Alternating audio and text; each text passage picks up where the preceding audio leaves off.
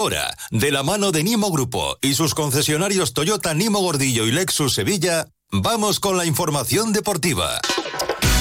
Pues vamos con la información deportiva que hoy nos ofrece José Manuel Jiménez. José Manuel, buenas tardes. ¿Qué tal? Buenas tardes. ¿Por ¿Ya, dónde vamos sabe- a...? ya sabemos qué le pasa a Isco. Sí, sabemos ya lo que le pasa a No Isco, sabemos todavía. Se ha roto Isco. A esta hora, bueno, Isco ayer se- ¿Elongación? ¿Rotura fibrilar? ¿Orquitis? Hay No, orquitis pruebas, no- no pruebas qué que se están desarrollando durante la mañana. Lesión muscular ahí, está clarísimo. Claro. Hizo un sprint, ahí una pelota para evitar que saliera por la línea de fondo. Se rompió el, el solo. Y bueno, salió con mala cara del estadio. La verdad es que todo el mundo torcía el gesto. Eh, está claro que se va a perder varios partidos. No sabemos cuántos. eh, todavía están ahí con las pruebas. Hemos visto esta mañana el entrenamiento del Betis eh, al médico explicarle ahí sobre el césped la lesión eh, a Pellegrini.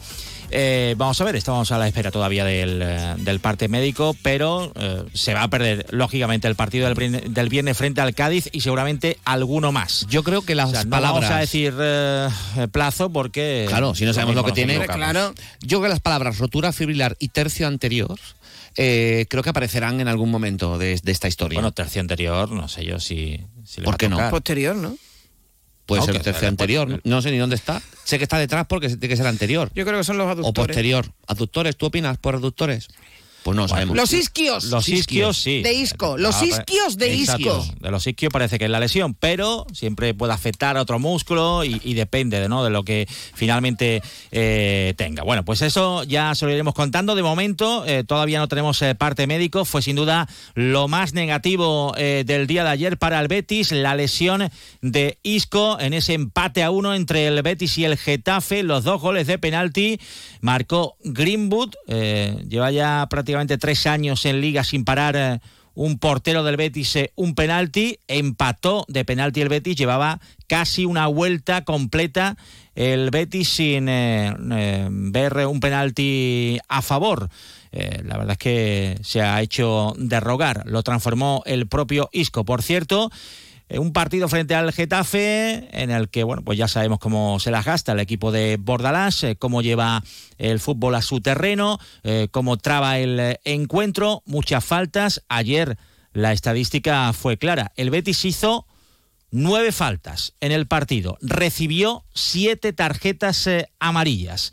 Se llevó menos el Getafe. Es curioso, pero fue lo que ocurrió. Hizo bastante más faltas el Getafe, 19 en total y vio cuatro tarjetas eh, amarillas. ¿La sabe hacer mejor? Bueno, pues también hay un arte de saber hacer eh, las faltas.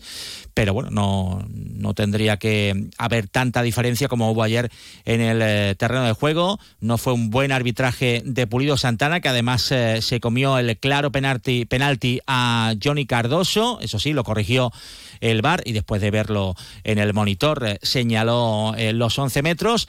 Empate, eh, no supo bien, ni mucho menos eh, al conjunto verde y blanco. El punto del día de ayer, escuchamos la valoración de Pellegrini. Me pareció un partido muy trabado, muy complicado de, de jugar y donde creo que un primer tiempo parejo, que, que me- a mí me gustó lo que hizo el equipo, pero que nos condicionó mucho el segundo tiempo, porque las estadísticas son claras. Nosotros hicimos cinco faltas y teníamos cuatro amarillas. Ellos hicieron nueve y tenían una. Y terminaron el, partido con 19 faltas contra nueve nosotros y siete amarillas. Entonces era, difícil marcar. Sabíamos que iba a ser un, equipo que juega eso, a, a trabar los partidos. Lo hacen muy bien, tienen mucha experiencia. Así que creo que no pudimos. A pesar que comenzamos el partido y que si no hubiéramos puesto uno arriba a cero con esa ocasión clara, quizás el resultado cambiaba.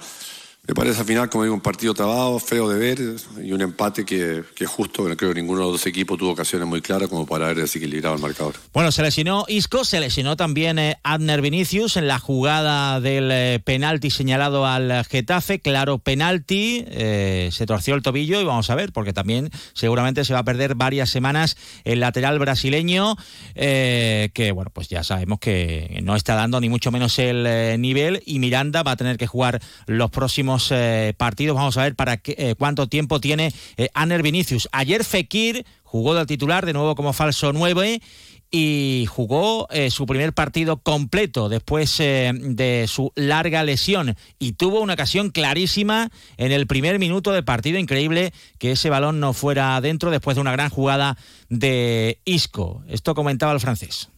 So- sobre todo la primera.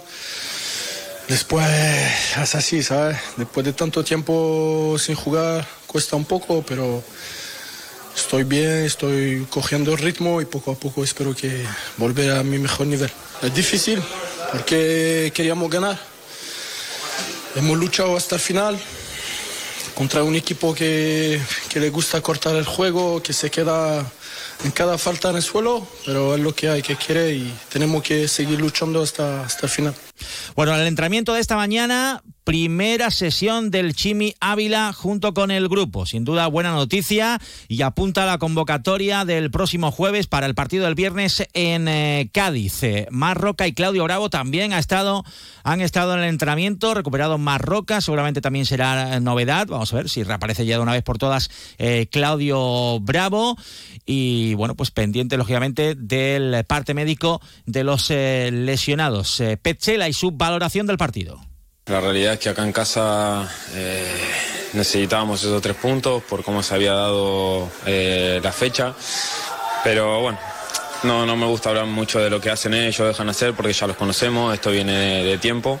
Creo que no somos nosotros que tenemos que fijarnos en eso, sino que al final los datos están ahí. En el primer tiempo hicieron, no sé si 10, 12 faltas y una sola tarjeta, y nosotros teníamos cuatro tarjetas.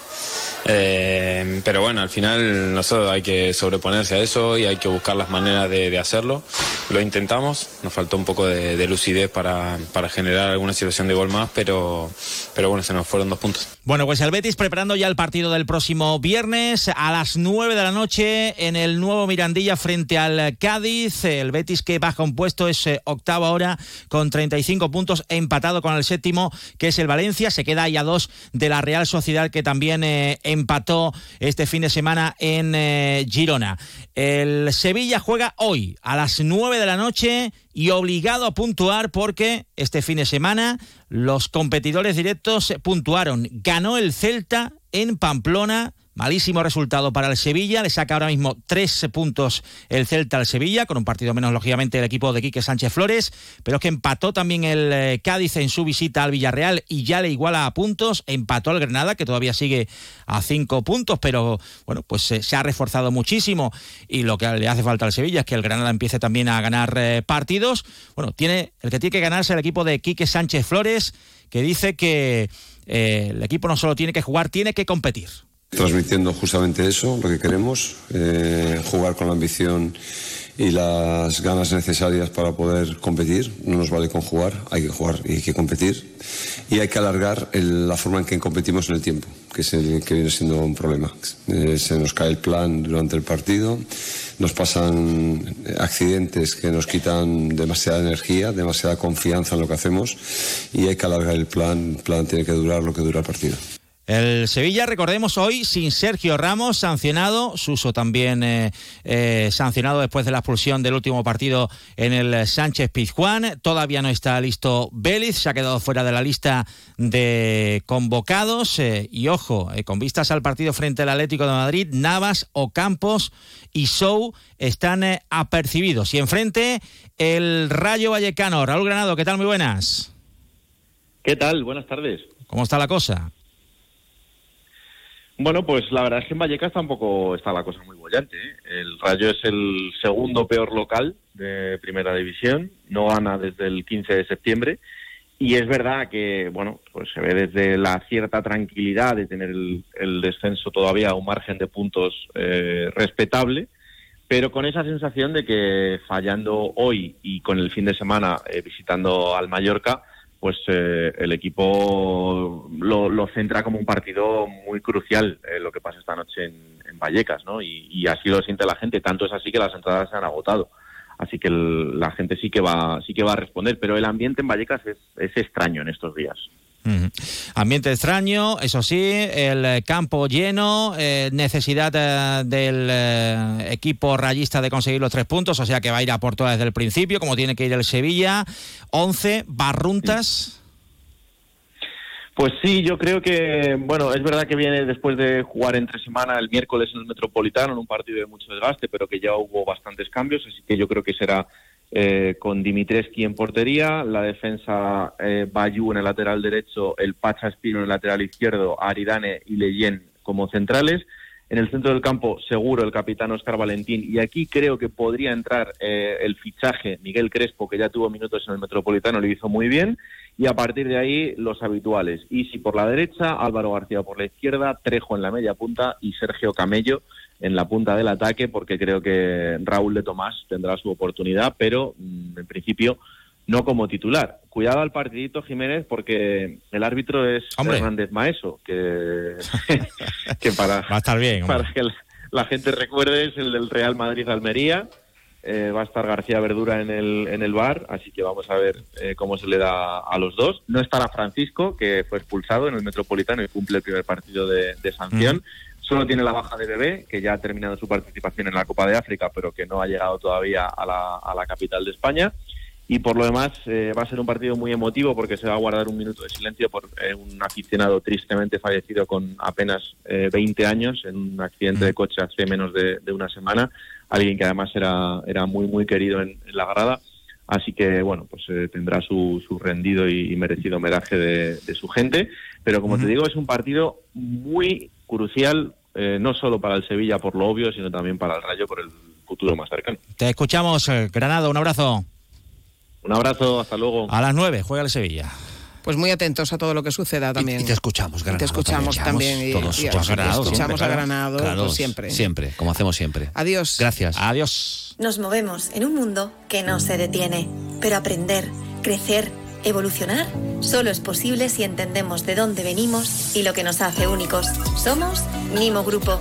Nuevo nombre, nuevo logo, nuevas metas, la misma pasión. Porque el objetivo no es llegar, sino disfrutar del camino y hacerlo juntos.